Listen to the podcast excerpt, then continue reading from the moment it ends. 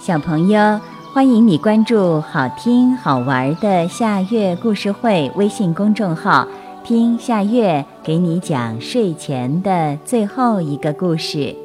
你准备好了吗？现在夏月故事会开始了。三个金色的雕塑。从前有一个国王。他给邻国的国王苏丹送了三个外表、大小和重量都完全一样的金雕像，并且告诉这位苏丹，它们的价值是不一样的。国王是想拿这几个东西来试一试苏丹和他的臣民究竟聪明不聪明。苏丹接到这份不寻常的礼物，感到很奇怪。他要王宫里的人找出这三座雕像的差别，可是大家围着他们看了又看，查了又查，怎么也找不出来。关于这三个金雕像的消息很快就在城里传开了，从老人到小孩，没有一个不知道。一个被关在囚牢里的穷小伙子托人告诉苏丹说。只要让他看一眼这三个金雕像，他马上就能说出他们之间的区别。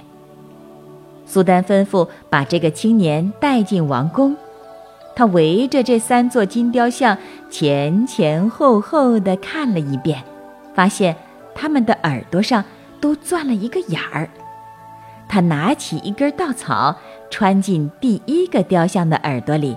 稻草从嘴里钻了出来，他又把稻草穿进第二个雕像的耳朵里，稻草又从另一只耳朵钻了出来。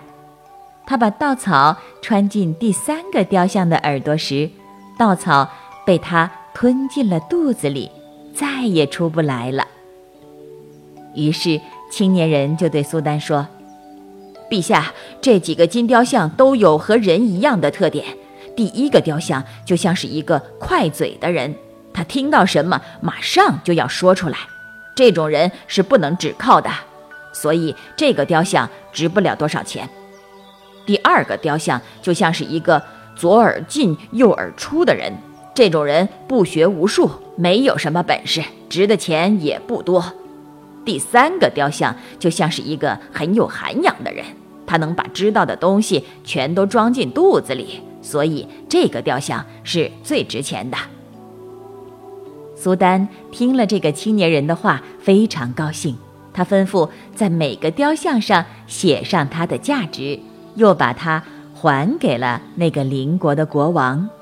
从此以后，苏丹把这个青年人从囚牢里放了出来，并把他留在身边。遇到疑难的问题，就找他出主意。